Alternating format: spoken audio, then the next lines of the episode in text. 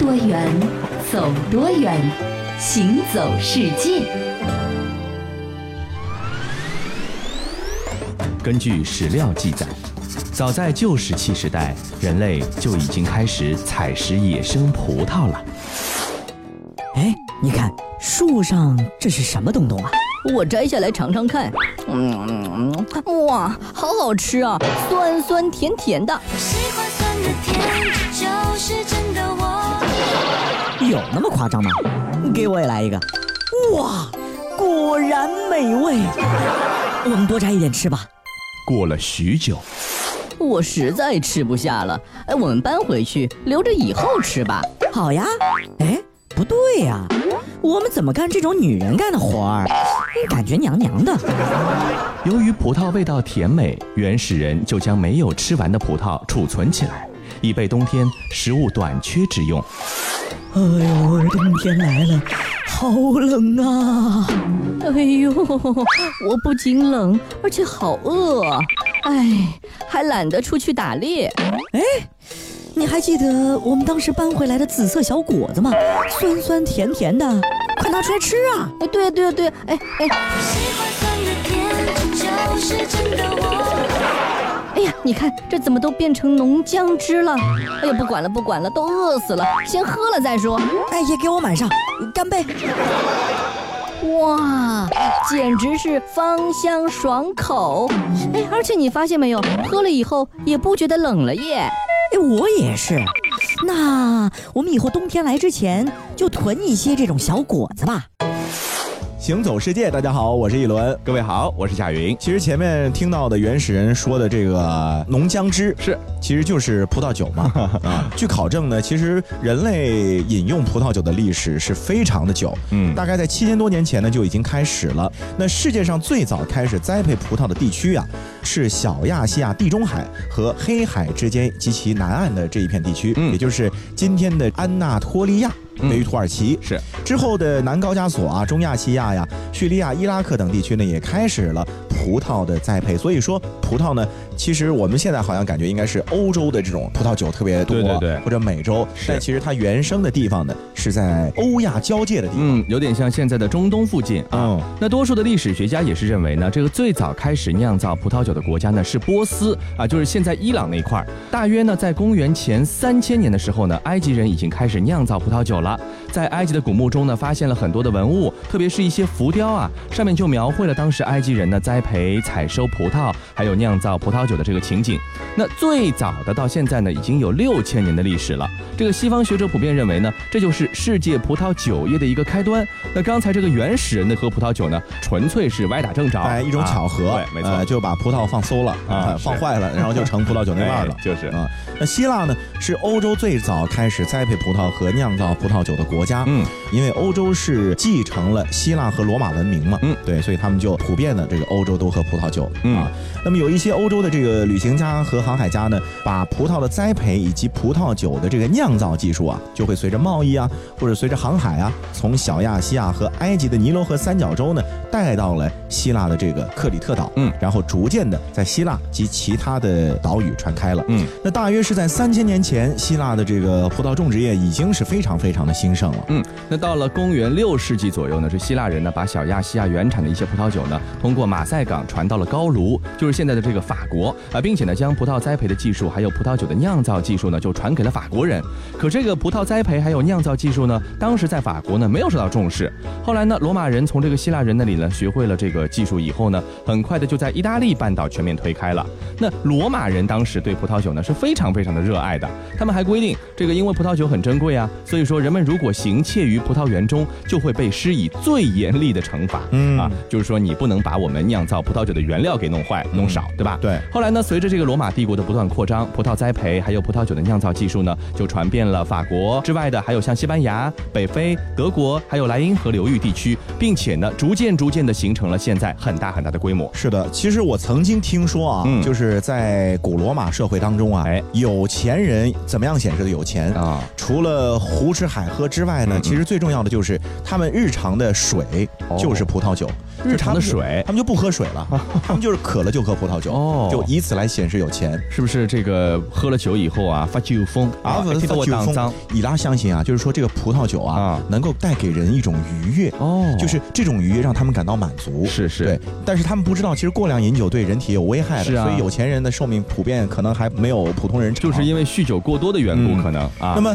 接着要来说到后面了啊，十五世纪到十六世纪的时候，葡萄的栽培和葡萄酒的酿造技术呢，从欧洲地区再传入了像南非啊、澳大利亚、新西兰啊、日本啊，嗯等等各种各样的国家和地区。嗯，在哥伦布发现了新大陆之后呢，又把欧洲葡萄的这个品种带到了广袤的美洲大陆。嗯，但是。因为葡萄根瘤芽的这个害虫的危害，嗯，所以导致了欧洲的葡萄在南美洲的栽培呢，始终是难以成功。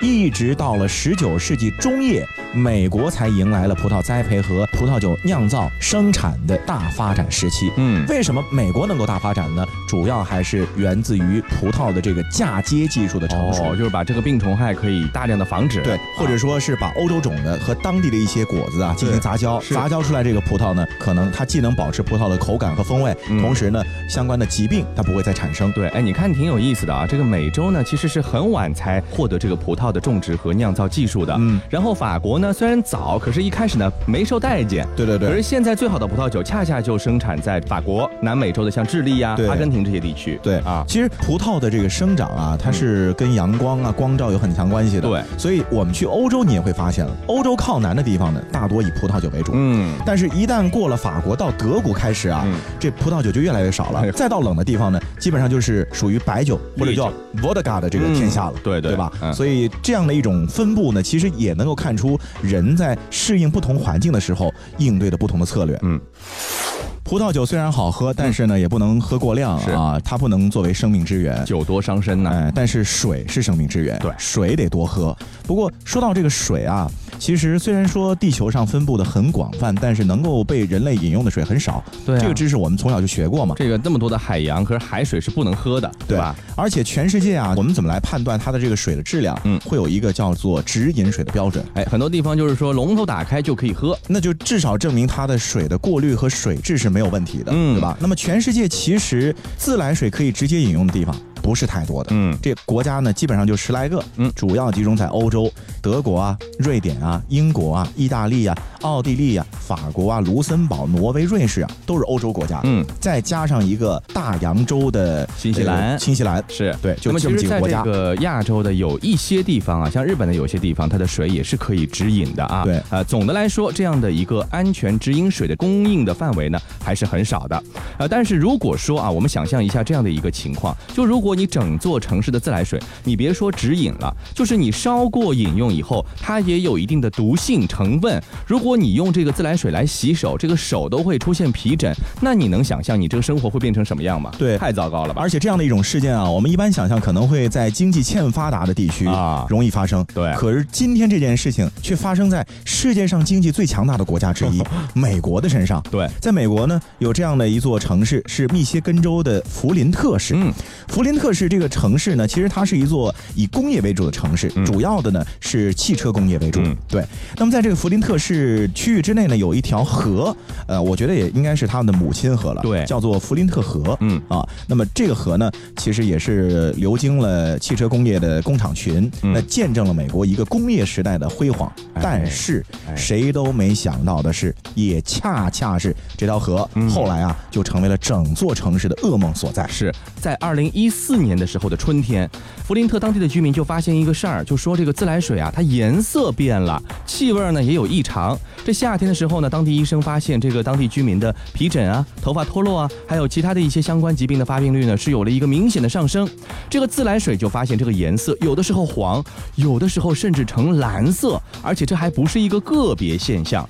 医生呢就判断一下，这就是一个典型的铅中毒的一个现象啊。那么直到这个十个多月后，在二零一五年的九月底呀，这弗林特的范围之内有一家医疗中心的研究人员就报告了，说五岁以下儿童的血铅发病率呢是增加了一倍。这个时候，政府的相关部门才开始认识到，哎呦，这个情况还不是那么的简单。弗林特的水危机呢就全面爆发了，全世界呢也对它进行了关注。然而呢，受到了这个高含量铅的这个自来水危害的一个家庭呢，已经非常的严重，并。并且呢，这个伤害已经造成了。当地呢，还有一些疾病，比如说肺炎的病例呢，在这个期间呢是迅速的上升，有八十七名患者中的十名呢已经死亡了。而有一些其他的疾病，像刚才提到的严重的皮疹啊，还有健忘症啊，这些情况更是数不胜数啊。对，但这一切根本的源头在什么呢？其实说到底就是钱啊，钱。呃，一开始的时候呢，其实弗林特市呢。他是向底特律去买水的。哦。啊，他不用自己的水，是。可能知道自己的水不太不太干净、安全，对吧？但是呢，因为后来可能经济危机啊，经济不景气啊，嗯，而且再加上底特律本来自己也不产水，他也缺水。哦，不是很富裕，对，他供应给弗林特市的这个水的价钱呢，就一高再高。哦。那最后呢，弗林特市就临时决定了说，咱没这么多钱了，不能跨省去购水了，是，所以就决定呢，用自己市区里面的水。啊。但是市区里面的这个水的问题就是什么呢？它里面有一种氟含。氟量非常高，嗯，这个含氟量高呢，其实你是可以中和掉它的，嗯，你比如说可以加一些化学的调剂在里面，但是可能还是为了省钱，所以他就没有做任何没加，再加上它的这个水管呢本来就老化，嗯嗯，所以说呢，就是这种含着铅、含着氟的这种超标的水呢，就供应给了当地的居民。明白了，就是其实本来呢是没有这个问题的，恰恰是因为没钱买水了，咱们就这个就地取材，可是就地取的那个材呢又不那么的安全，对。啊，造成了这一系列的后果。那后来生活在当地的居民有多惨啊？就是首先有钱有能力的，那肯定就搬走了嘛。我不住这儿不行了吗？是。然后还有一些你你搬不走的，你一家老小都在这儿，怎么办呢？喝水啊，那就只能是去买桶装饮用水，那多不方便。刷牙呀、洗手啊、洗澡啊，全都用瓶装水，这成本太高了。嗯啊，那后来呢，怎么来解决呢？还是一个办法，就是安装过滤器。嗯啊，就是每家每户啊，包括餐馆，它全都要装一个这个滤化装置。哦，那这样的话呢，这个水就能够安全了。是，其实这事情也给我们所有的人敲一个警钟，嗯，就是说你去伤害到自然的时候，往往你也是在伤害你自己，嗯，因为你比如说工业往大气里面排粉尘，嗯，这是省事儿了，是。啊，咱们是享受到工业便利了，但是 PM 二点五你人人都得吸吧，是。工厂污水直接排到河里，嗯，你看着好像跟我们没关系，嗯，那河里的鱼你吃不？是。你河里的鱼吃了，其实你就是把残留物啊你也吃进体内了，是是。吧？所以说在人类的发展过程当中，尤其是工业的发展到一定程度的时候呢，有些事情我们不得不去面对，有些事情不得不想在前头。这是水污染危机爆发以来，奥巴马首次到访弗林特市。奥巴马在与当地官员会面时，介绍了联邦政府为应对水污染做出的努力。他强调，地方、州和联邦官员必须保证饮用水安全，因为这关乎居民的身体健康。奥巴马表示，他此行并不是来问责的，而是给民众带来变革的承诺。在现场，奥巴马还应记者要求亲自喝了一口自来水。There you go. You know, generally I have not been doing stunts here, but you know, and uh, this used uh, a filter. You know, the water around this table, uh, you know, was plant water that was filtered, and it just confirms what we know scientifically, which is uh, that uh, if you're using a filter, if you're installing it, uh, then Flint water at this point is drinkable. 远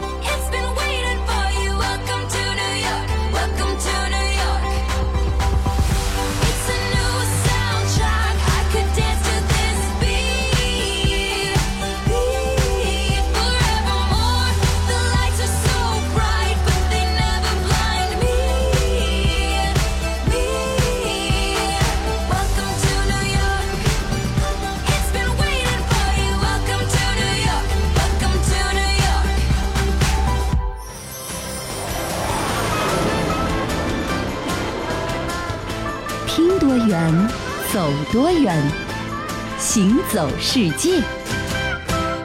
欢迎继续回到《行走世界》，大家好，我是一轮，各位好，我是贾云啊。我们前面提到了水，水真的是生命之源。嗯，我们除了要喝它呢，其实生活当中也离不开它，所以应该好好的珍惜它。我觉得水有两大功能，一个是饮用，一个呢是做清洁功能。清洁功能，对，清洁功能其实主要就是洗漱嘛。嗯啊，这个洗澡啊、刷牙呀、洗脸啊。那我们现在这个洗漱啊，你比如说刷牙有牙膏啊，你比如说洗头有洗头膏，是啊，你比如说洗脸有洁面乳，对吧？但是在古代，这些东西肯定。是没有的，因为那个时候没有这种大规模的工厂嘛。嗯嗯。难道大家就不好奇吗？比如说，我们如果穿越到古代的话，挺干净的水，我们用来洗头就能洗得干净吗？是不是这个问题？那其实呢，在古代的时候啊，尤其是中国人特别讲究这个洗这件事情啊。咱们现在说的沐浴，沐浴其实是两件事情，沐是洗头的意思，浴才是洗身体的意思。对，你看，所以说我们把这个洗头和洗身体看作两件不同的事情来处理啊。其实啊，洗头沐浴在很早以前，中国人已经把它作为一种非常重要的，甚至可以上升到仪式风俗那样高度的行为了。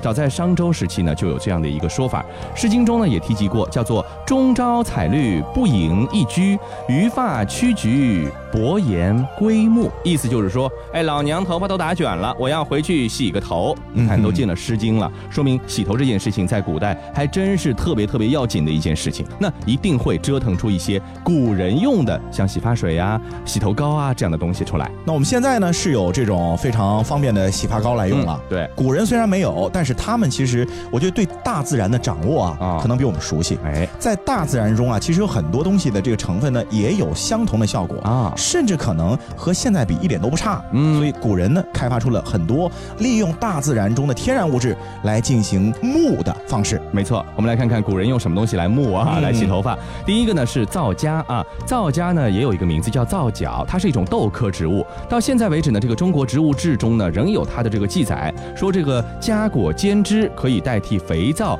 用于洗涤丝毛织物啊。这个皂荚呢从古代开始就是用来洗涤衣物的，也可以用来洗头。那现在很多的这个洗发水啊，它中间还说我有纯天然的皂荚成分，并且呢作为了一个广告卖点的。对，那除了皂荚之外呢，还有一种天然的东西叫木槿。叶，这个据说其实现在在江浙一带还有很多上了年纪的老人家呀爱用这个。是皂荚，你前面提到的皂荚，其实并不一定特别让人能喜欢。为什么？因为它的味道很刺鼻，哦，有怪味儿。对啊，但这个木槿叶呢，就非常的清香，然后舒爽了。是，相比之下呢，让人更加的舒服一点。对啊，呃，我们再说一个这个每家每户都有的现成的东西，嗯，淘米水。哎，这个也是很久以前就有人用了，非常容易获得。但是呢，它不仅仅包括大米的淘米水，还包括一些什么麸皮呀、糟糠啊、豆类之类，都是可以用作洗发的原料的。嗯啊，也可以进行发酵煮沸之后再用。这个叫法也很多。那《礼记》中啊，就是有秦汉时期贵族士大夫用这个淘米水来洗漱的相关描述了。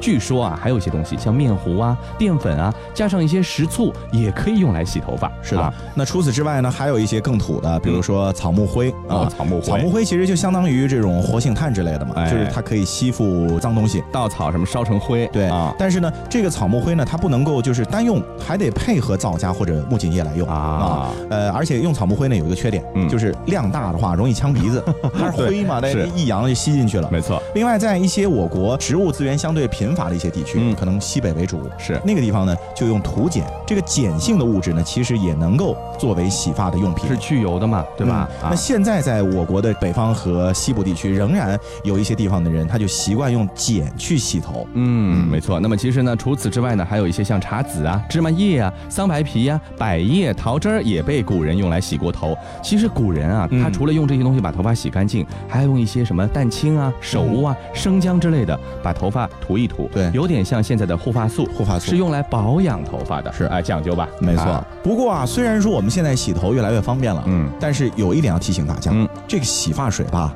还真不能多用。为什么呀？因为洗发水其实你说它去油，对吧？它去头皮屑，是用过多，其实反而会伤到你的头发。哦，所以其实头皮专家的建议是什么呢？就是说你一周啊用大概三次左右洗发水就行了。哦，然后你头发就是不太油的时候呢，其实清水冲更好一点。哦，就是其实它本身不管怎么说，它还是有化学成分在里头的。所以你甚至有一些人，比如夏天了很难受，一天洗两遍头的啊，这个可能就比较伤了。对，你长久以往头发可能比如说会枯啊，哎，会容易掉头皮屑，可能更多啊，都是因为其实你这个头。皮的油脂啊，被洗得太干净的缘故。嗯，没错。那说到水这个东西呢，人类的生活是离不开水的。但是有一些动物，它比人类更依赖水，那就是生活在水中的那些动物，对吧？对对对，是。你比如说，作为哺乳动物的这个海豚，它生活在水中，它虽然是哺乳动物，但它一离开水，时间一长，它肯定要死啊。那肯定了。那海豚对于我们人类来说啊，我们都很喜欢这样的动物，因为它表情呢很惹人喜爱。它不管从哪个这个位置去看，它好像总是在微笑的这个表情。情。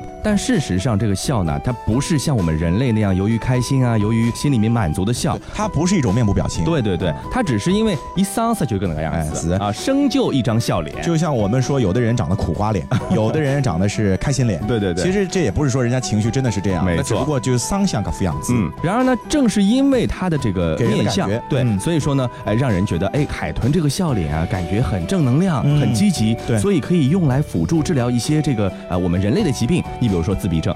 很多的这个治疗就把这个海豚和这个自闭症的孩子放在一起，对，让自闭症的孩子能够和这种看上去非常快乐、非常阳光、非常积极的动物能够在一起，能够对他们的有些症状呢进行一些改善。就这个其实想法很简单，嗯，就是说你一个悲观的人，天天看一张笑脸，兴许看了一年你也笑出来。对对对，所以海豚的这个治疗效果，我估计就差不多这个意思啊。正是因为海豚的这个微笑非常的亲善，所以也导致的人天然对海豚呢就存在一种好感。哎，另外因为海豚是生活在海洋。中的生物是海洋中的生物啊，有一个特点，嗯，就是说摸不见、看不着，你这个规律很难寻找，神秘呀。对，嗯所以说在古代开始，人们对于海豚呢，就不仅仅把它是看作一种简单的生物，而是有一些把它神圣化的成分在里面了。对，我们来看到，在很早的这个希腊罗马时期啊，当时的人们就认为了海豚和神灵是有着密切关系的。嗯，比如说当时的人相信。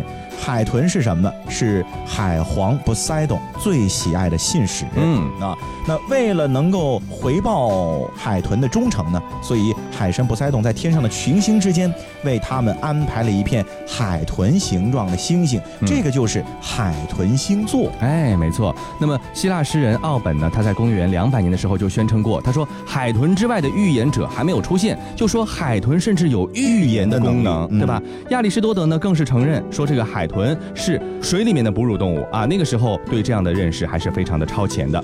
我们在以前的节目中说到，在克里特岛上有一个叫做诺索斯宫殿的地方，那么在诺索斯宫殿的这个墙壁上有一些画儿，哎，最早的这些画儿很著名的这些画儿呢，其实有很多的装饰呢，也是以海豚的形象为装饰的。而在这个古代的罗马还有美索不达米亚的平原上，都发现过画着海豚装饰的一些壁画，还有一些艺术品，还有一些珠宝和硬币等等。嗯，因为海豚如。的神圣已经进入到信仰层面了，所以在古代希腊甚至有这样的相关法律啊，就是说你不能伤害海豚，如果你杀死了一头海豚，会被判处死刑，因为你伤害的是神明。没错啊。那说到海豚的这种被认为，比如说有治愈能力这样的一种特点，什么时候开始，或者哪些人认为有的呢？古代的凯尔特人和挪威人呢，其实已经认为海豚是有着一些特殊的治疗的能力在。嗯，没错。那尽管说啊，这些在古人们看来是超自然的特点，是被被加到了海豚身上，但实际上在近代、在现代呢，确实有一些报道说，海豚好像真的有这样的一种智慧来帮助到人。就即便它治不好自闭症，嗯，它至少能够帮助人类。哎，我们来举个例子啊，在零七年的时候，有一群这个宽吻海豚啊，在蒙特利附近呢，救了被一只大鲨鱼所伤的冲浪运动员。他们呢，在这个运动员的周围呢，围成了一个保护圈，从而能够使他在受伤的情况之下，仍然能够比较安全的回到岸上。那几十年来呢，科学家的研究都表明说，海豚有着非常巨大的高科技的很复杂的大脑，还有一些惊人的认知能力。显而易见，他们其实和人类一样，有一定的自我意识。嗯，他们也有这个比较复杂的社会群体，甚至在海豚界还有一些文化习俗。对，所以说科学家都说了，说其实海豚啊，比咱们人类养的狗、宠物狗的智商还要高了啊。是。那至于究竟是不是这样呢？我觉得可能随着历史时间的这个推移，会有不同的这个结论，更加科学的这个结论判断啊。那说到这个海豚和人类的关系啊，其实，在全球各地都有各种各样的声音，就是声称说他们和海豚产生了一种非常密切的信任的这种关系，嗯，并且呢，他们也相信这种感觉是真实的。是在一九七一年的时候呢，呃，美国的这个佛罗里达国际大学有一个人类学家叫做贝蒂史密斯，嗯，他呢就坚信海豚的这种辅助疗法能够让智力有问题的人得到改善，嗯，来弥补他们的这个缺陷。是，可是问题在于，真的进行了很多这样的尝试之后啊。他得出了相反的结论哦，就是说，其实我们认为的有效果、有能力呢，可能仅仅只是一种想象。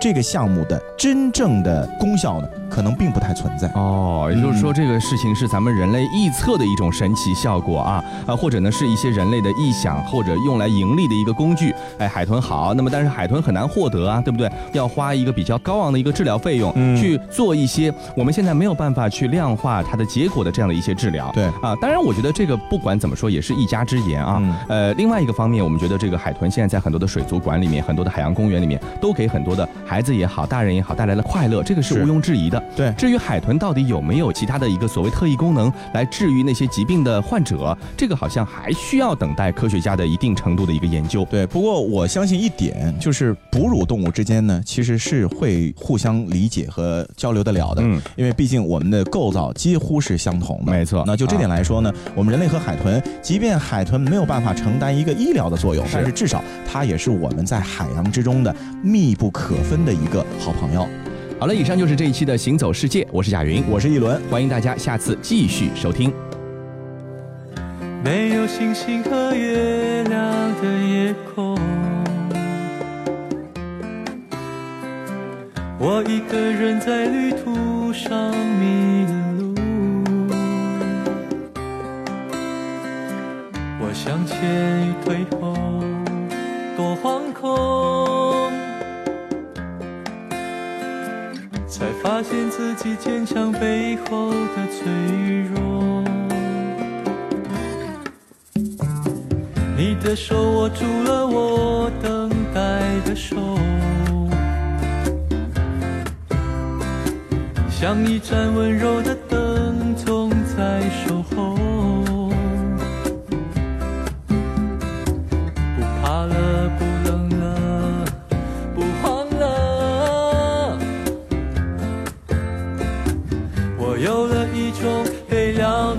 的感动，一路一起走的好朋友，一生一世的拥有。最难过的痛，我最快乐的梦，我的笑和眼泪你最懂。一个一条心的好朋友，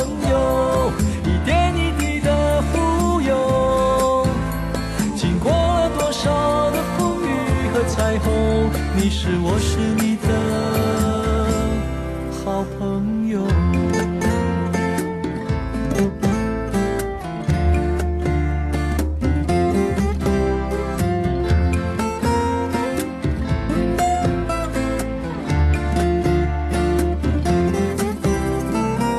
你的手握住了我等待的手。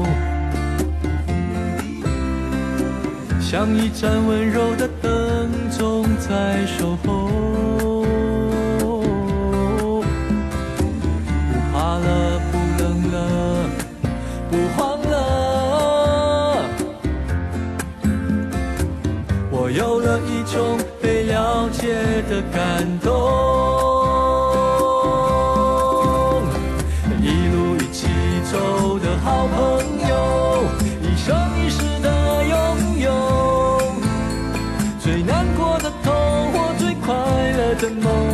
我的笑和眼泪你最懂。